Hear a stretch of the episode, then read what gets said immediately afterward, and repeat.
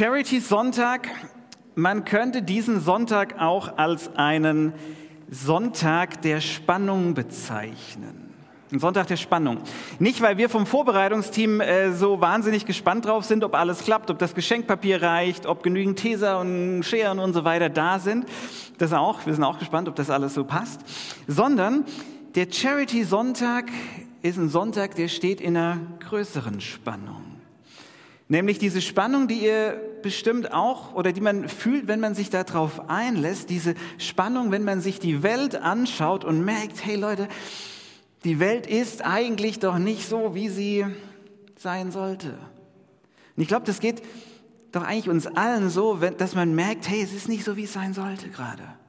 Und jetzt nicht nur in Bezug auf Corona, ja, das ist auch nicht, sondern ganz grundsätzlich diese, diese Spannung, dass ein paar wenige immer reicher werden und viele immer ärmer. Dass die Schere immer weiter auseinandergeht, da ist eine Spannung. Und ich würde behaupten, diese Spannung nimmt eigentlich jeder wahr, ganz egal, ob man an Gott glaubt oder nicht. Aber als Christ finde ich diese Spannung oft doppelt schwer auszuhalten. Denn da schlage ich die Bibel auf der ersten Seite auf und lese, ich lese, Gott sprach, es werde Licht und sehe in der Tagesschau so viel Finsternis. Ich sehe, ich lese, die Erde sei fruchtbar und ich sehe Hungersnöte, die Menschenmassen fliehen lassen. Ich lese, Gott schafft die gute Sonne und sehe, unser Globus wird wärmer und wärmer. Ich lese, das Meer wimmle von Wassertieren und ich sehe überfischte Weltmeere. Ich lese vom Mensch als Ebenbild Gottes und sehe Menschen, die in menschenunwürdigen Bedingungen feststecken und frage mich, war das so gedacht? Und ich lese vom, der ersten Seite vom Mensch als Ebenbild Gottes und sehe mich. Ich sehe mich als, oft als Zerrbild, das ich als angebliches Imago Dei, als Ebenbild Gottes abgebe. Ja, als Christ lese ich diese biblischen Schöpfungserzählungen und sehe, wie darin unsere Welt und Gottes Schöpfung in den schillerndsten bunten Farben positiv gemalt wird. Und ich schaue mich im Hier und Jetzt um und stelle fest, diese alten biblischen Texte, die haben mit der Realität, in der wir im 21. Jahrhundert leben, nicht viel zu tun. Oder sollte ich sagen, sie haben nicht mehr viel damit zu tun. Oder müsste man sagen, sie haben noch nicht viel mit unserer Realität zu tun. Also ich nehme da eine Spannung wahr. Und jetzt ist es ja so, wann immer wir Menschen Spannungen wahrnehmen, dann versuchen wir sie eigentlich aufzulösen. Ja, vor allem im zwischenmenschlichen Bereich, Spannung ist immer blöd, das äh, ist voll verständlich, dass wir die auflösen wollen. Das Ding ist, in komplexen theologischen Fragen, da ist der Versuch, so Spannungen aufzulösen, kann der gefährlich sein, weil man sonst leicht einseitig wird. Jesus, der hat es, der hat ganz oft nicht in entweder oder gedacht, sondern immer in sowohl als auch. Und das hat einen riesen Vorteil, weil diese Spannung, ähm, wenn man so rangeht, ermöglicht es den Zugang zu einer positiven Kraft, die in Spannung Grund angelegt ist. Diese Spannung, die zwischen biblischem Weltbild einerseits und unserer aktuellen Weltlage andererseits besteht. So, also wie kann man jetzt darauf reagieren, wenn, man diese, wenn wir diese Ahnung haben, hey, so wie Gott sich die Welt mal am Anfang gedacht haben mag, so ist es, glaube ich, nicht mehr, wenn wir heute ähm, eher so das Gegenteil vor Augen haben. Wie gehen wir damit um? Ich glaube, es gibt drei Optionen, es gibt drei Arten von Gruppen, die unterschiedlich mit dieser Spannung umgehen. Die erste Gruppe sind die hier. Das sind die, könnt ihr sehen, das sind die hellrosa-roten. Es gibt rosarote, es gibt dunkelgraue und es gibt hellgrüne. So, ähm, wer ist welche Gruppe? Wer ist hellrosa? Wisst ihr noch nicht? Na, okay, sagt ihr es noch nicht. Also die hellrosa, pass auf. Was, was meine ich mit hellrosa Gruppen? Die rosaroten, bei denen ist so ein Blick auf schneebedeckte Berge, auf einen glutroten Sonnenuntergang, auf ein neugeborenes Eisbärenbaby, ja, das führt sie näher zu Gott. Ja, die ganze Welt ist eigentlich herrlich, eigentlich ist alles gut und ähm, ganz ehrlich, wer Probleme hat, der hat auch alle Möglichkeiten, sie zu lösen. Ja, ich meine, wer will, der kann. Die ganze Welt ist voller Optionen.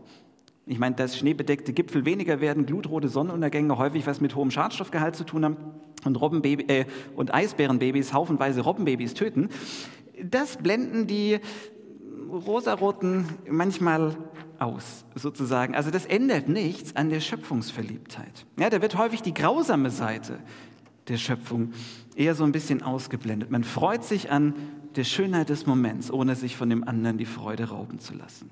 Das sind die rosafarbenen. Dann gibt es die dunkelgrauen oder die also dunkelgraueres Papier als das hatten wir nicht, ist eher hellgrau. Also ihr könnt auch hellgrau sein von mir aus. Ja? Die Grauen, die zeichnen sich durch so eine gewisse fatalistische Weltsicht aus. So nach dem Motto, ja, die Welt wurde mal gut und perfekt geschaffen, aber dann kam die Sünde. Dann geschah der Sündenfall und die Welt befindet sich seitdem auf einer fortdauernden, immer weiter runtergehenden Abwärtsspirale. Und unsere Aufgabe als Christen ist es, nicht das irgendwie im Hier und Jetzt aufzuhalten, das kann man auch gar nicht, sondern unsere Aufgabe ist es, uns um die Seelen zu kümmern und die irgendwie in den Himmel zu bringen, weil der Himmel ist ja das eigentliche Ziel der Reise. Und diese graue Sicht, ähm, die löst diese Spannung zwischen Gottes guter Schöpfung und dem, was wir heute so erleben, dahingehend auf, dass sie sagen, ja, das war mal so, das ist ein Teil der Vergangenheit, aber die Welt jetzt, die ist irgendwie ein negativer Ort, die ist, hm, müssen wir vorsichtig sein. In dieser Sicht ist die Welt heute nicht mehr so, wie Gott sie sich mal gedacht hat. Und das Motto lautet, Gotti, beam me up. Sondern die dritte Gruppe, das sind die hellgrün Gespannten, würde ich sie nennen. Das sind Christen, die bewusst wahrnehmen, dass sie in einer gefallenen Welt wahrnehmen, eine Welt nach dem Sündenfall. Dass diese Welt nicht mehr so ist, wie Gott sich das mal ursprünglich gedacht hat, die aber gleichzeitig sehr wohl sich bewusst sind, dass das nicht das Erste und das Letzte sein darf, was wir über unsere Welt denken und sagen. Und falls ihr euch fragt, warum ich sie hellgrün nenne und nicht die Grünen, weil es sonst mir zu politisch wäre. Okay, also es, äh, Grün, ich habe sie Grün genannt, weil Grün die Farbe der Hoffnung ist. Okay, also bevor mir irgendjemand politische Einflussnahme unterstellt. So, das sind die Grünen. Gottes Geschichte. Gottes Geschichte mit unserer Welt beginnt nicht beim Sündenfall in Genesis 3. Und Gottes Geschichte mit unserer Welt endet auch nicht mit einem Untergang unserer Welt. Nein, das biblische Narrativ, die große biblische Erzählung, die sagt, hey, wir leben in einer guten Welt. In unserem Universum ist von Anfang an ein Hall drin, seit der Schöpfung ein wiederkehrender Hall und es war gut und es war gut und es war gut und es war gut. Und ja, wir sind nicht mehr im Paradies, aber trotzdem ist die Welt kein Ort, dem man entkommen müsste. Im Gegenteil, das biblische Narrativ, diese große Geschichte, in dieser großen Geschichte, da ist das Ziel eine erneuerte Welt.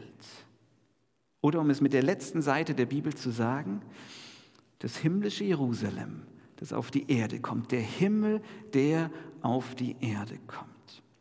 Und Jesus selbst, der lehrt seinen Nachfolger, diese Spannung irgendwie betend wahrzunehmen, zu bewegen. Er spricht von der Spannung zwischen Gottes Reich und unserem Reich, von der Spannung zwischen Gottes Willen und unserem. Und diese Spannung, diese beiden Gegensätze, die sollen keine Gegensätze bleiben, sondern aus dieser Spannung soll Bewegung entstehen aufeinander zu. Jesus betet dem Vater unser, dein Reich, oh Gott, das soll hierher kommen, das soll sich hier unter uns ausbreiten. Dein Wille, o oh Gott, der soll hier in unserer Stadt geschehen, so wie er jetzt im Himmel schon passiert, so soll er hier geschehen. Wer das Vater unser ernsthaft betet, der wird sich, so behaupte ich, zunehmend in dieser gespannten Gruppe der Hellgrünen wiederfinden. Einerseits nämlich mit einer hohen Wertschätzung für alles Schöne, das auch in der Schöpfung angelegt ist und immer wieder aufblitzt. Aber andererseits mit, einer, mit einem hohen Maß an Unzufriedenheit. Mit einem hohen Maß an Unzufriedenheit mit dem Status quo und dieser Sehnsucht danach, dass Kaputtes wieder heil wird. Dass Zerbrochenes wieder ganz wird, dass diese beiden Pole zusammenkommen, eben hier und jetzt, dass Menschen Hoffnung bekommen und Zuversicht hellgrüne ähm, Christen nehmen die gleiche Spannung wahr wie die Grauen. Aber sie nehmen eine andere Bewertung vor. Die Grauen sagen, es ist, nicht, es ist heute nicht mehr so, wie Gott sich das mal gedacht hat. Hellgrün sagt, es ist noch nicht so, wie Gott sich das gedacht hat. Sein Reich ist noch nicht so weit ausgebreitet. Sein Wille geschieht noch nicht so umfänglich, wie er jetzt bereits im Himmel geschieht. Und diese Spannung, dieses noch nicht, das zieht uns wie so ein Gummiseil nicht weg von dieser Erde, sondern mit all den Herausforderungen im Hier und Jetzt zieht uns diese Spannung hin zu dieser Form, in diese Welt, in diese Form von Welt, in der alle Beziehungen dieses Prädikat, und es ist gut, verdienen. Man könnte diese Spannung auch die Spannung des achten Tages nennen. Die Spannung des achten Tages. Wer von euch die ersten Seiten der Bibel mal gelesen hat, der erinnert sich, die Schöpfungsgeschichte wird so in sieben Tagen erzählt. Am ersten Tag schafft Gott das, am zweiten das, am vierten, fünften, sechsten und am siebten ruht er. Die Spannung des achten Tages. Ich behaupte nämlich, die Schöpfungserzählung geht nicht am siebten Tag zu Ende. Am siebten Tag, als Gott ruht, da wird nur Atem geholt. Denn bevor Gott von seinen ganzen Werken ausruht, schafft er ja am sechsten, äh, am, am sechsten Tag den Mensch als sein Ebenbild, als Imago Dei. Und er schafft den Menschen männlich und weiblich und er überträgt einen Teil der Weltverantwortung. Nicht die ganze Verantwortung, aber ein Teil davon auf uns. Wir miteinander, wir haben den göttlichen Auftrag als seine Ebenbilder Schöpfung zu bewahren, Welt zu gestalten, unser Miteinander so zu gestalten, damit Menschen mit Freude und Friede und Zuversicht und Hoffnung leben können. Das ist Gottes zentrales Anliegen. Gott hat nämlich genau die Menschen im Blick, die nicht auf der Sonnenseite stehen. Gerade die, die leiden und mutlos geworden sind. Gerade die, die keine Hoffnung haben. Gott hat die im Blick und Gott sagt, los jetzt City Church.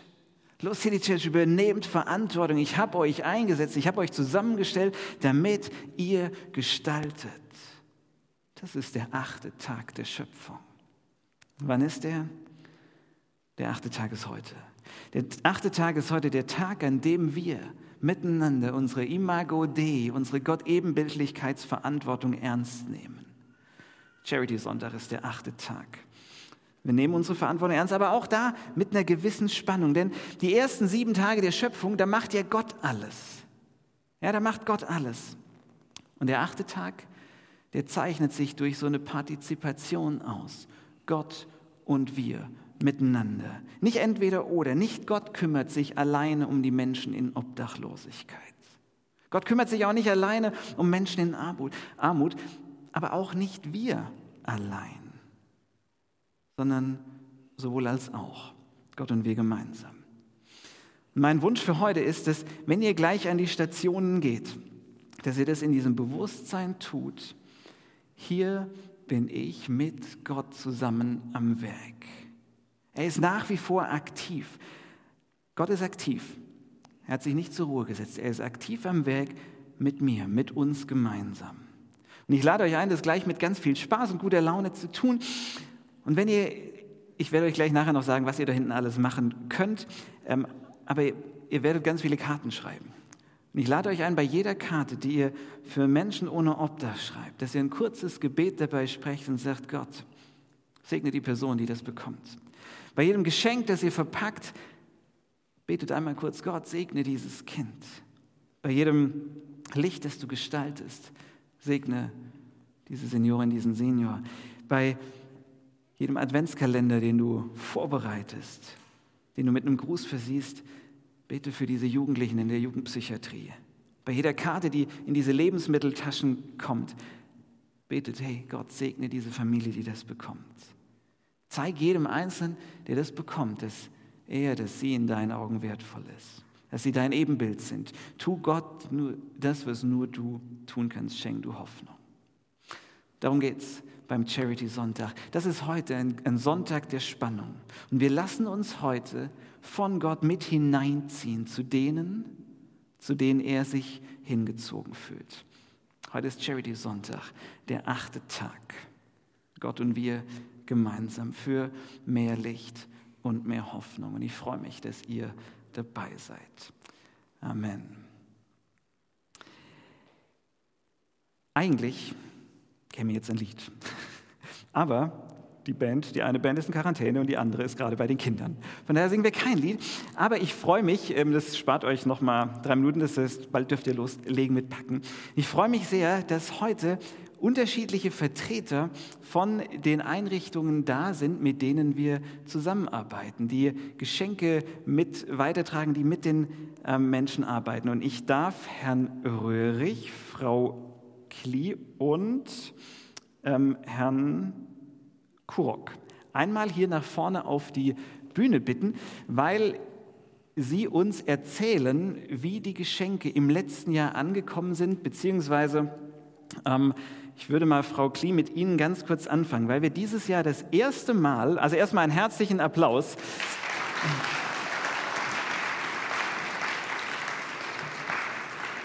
Schön, schön, dass Sie alle da sind.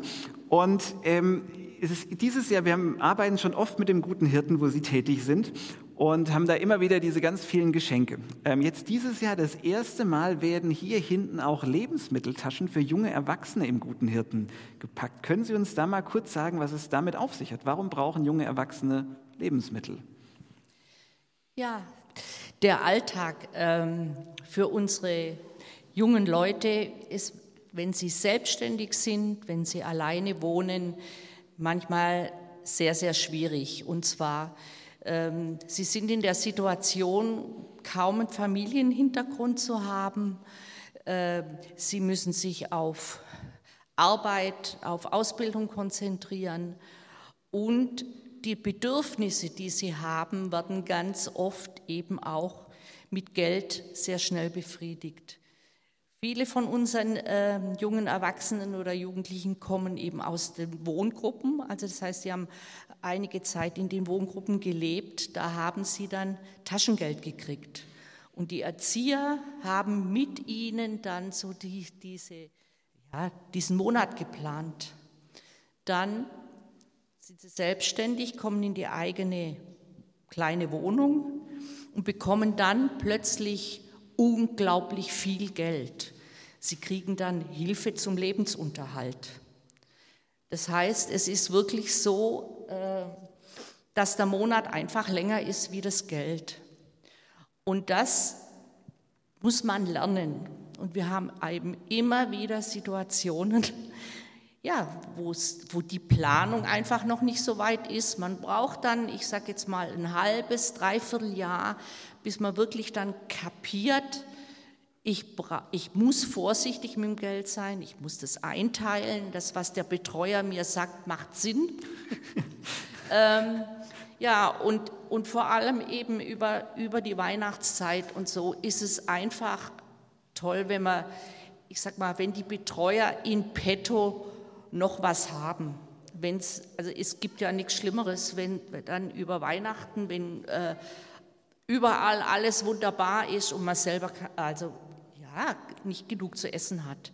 Und dafür sind diese Päckchen für die, ja, die Not, die oft auch selbst verschuldet ist, weil man zum Beispiel der Freundin einen tollen Ring gekauft hat und dann aber feststellt, dass ja vom 24. bis 31. noch eine ganze Woche ist.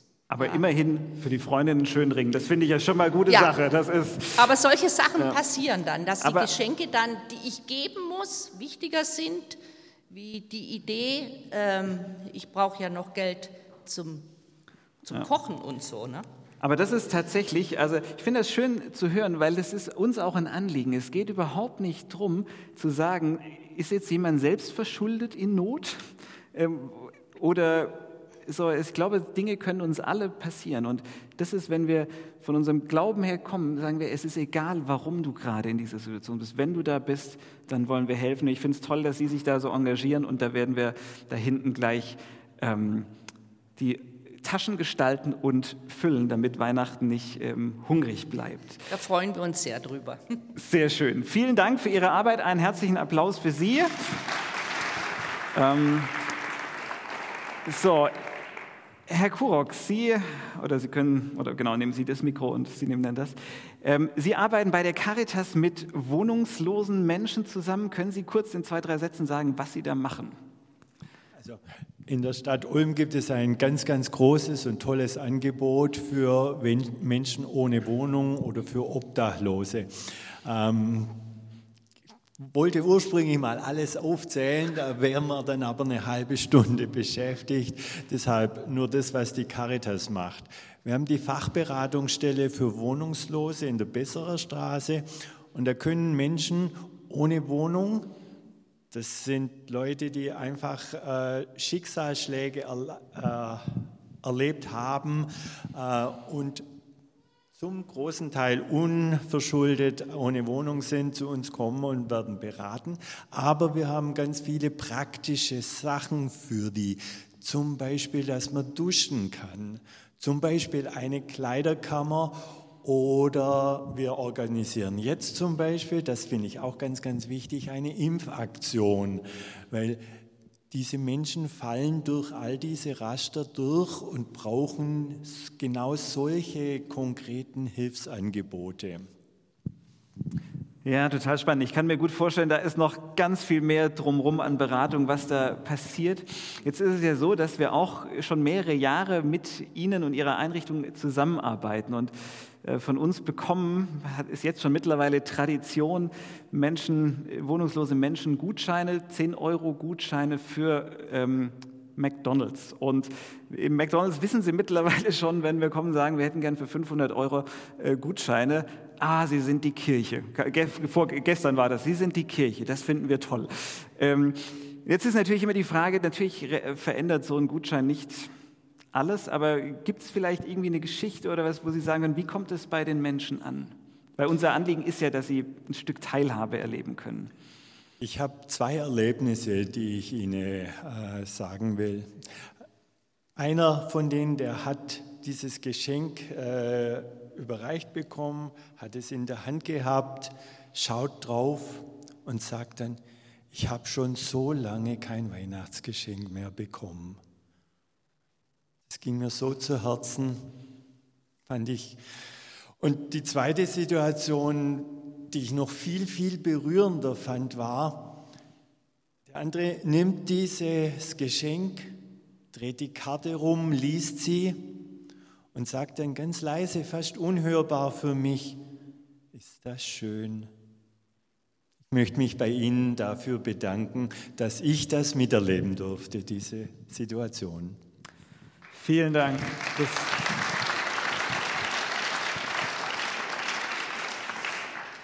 berührt mich gerade selber, weil das Ding ist, wir machen das und wissen ja gar nicht so richtig, was damit geschieht. Und das ist toll zu hören, dass ja, das tatsächlich bei den Menschen so ankommt, dass sie gesehen sind und wertvoll sind. Vielen Dank für Ihre Arbeit ähm, und äh, freue mich auf die nächsten Geschichten, die es dazu gibt und die schönen Momente, die Sie dann auch wieder hoffentlich erleben werden. Vielen Dank.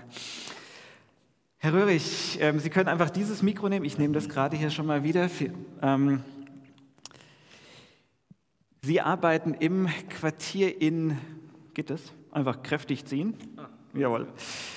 Ähm, in Wieblingen fürs Rote Kreuz. Und sagen Sie ganz kurz, was Sie dort machen. Auch da haben wir schon des Öfteren mit Lebensmitteltaschen, waren wir zusammen. Vielleicht können Sie auch da noch eine Geschichte erzählen. Sehr gerne. Ja, also wir äh, arbeiten in Wieblingen im Quartier Ehrenlau. Äh, meine Stelle ist die Quartiersozialarbeit. Äh, das sagt den meisten Leuten gar nicht so viel. Äh, man kann es runterbrechen, äh, dass die Quartiersozialarbeit ein ganz äh, niederschwelliges Angebot für alle Bewohner in diesem bestimmten Wohngebiet darstellt. Und da kann man quasi ähm, mit allen möglichen Problemen, die einem so im Alltag begegnen, auf offene Ohren treffen. Ganz niederschwellig äh, mit einer offenen Tür. Das kann vom Elterngeldantrag äh, über Probleme im Postverkehr, Schulden oder einfach nur Einsamkeit im Alter, kann es eigentlich alles sein. Und unsere Aufgabe ist dann eben selbst zu schauen, was man eben machen kann oder eben an offizielle Stellen der Stadt weiter zu vermitteln. Und äh, ja, letztes Jahr hatten wir schon die Ehre, äh, ihre schönen Pakete zu verteilen. Und da habe ich auch eine kleine Geschichte im mhm. Petto. Äh, es handelt sich da um ein älteres Ehepaar, das finanziell äh, sehr eingeschränkt ist und auch, ich sag mal, bewegungstechnisch äh, die Wohnung nicht mehr so häufig verlassen kann.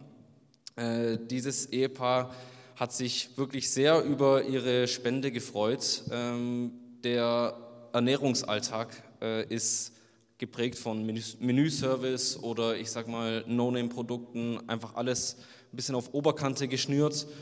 Und diese beiden haben sich wirklich sehr, sehr über, ihre, ähm, über ihr Engagement und über ihre Spenden gefreut. Und ähm, was ich auch noch gerne sagen möchte, die Lebensmittel und die Spende ist das eine, ähm, was aber wirklich auch sehr, sehr viel Freude bei den Klienten verursacht hat, ist einfach die persönliche Widmung äh, in jeder einzelnen Tüte, die wirklich die Menschen berührt hat. Vielen Dank.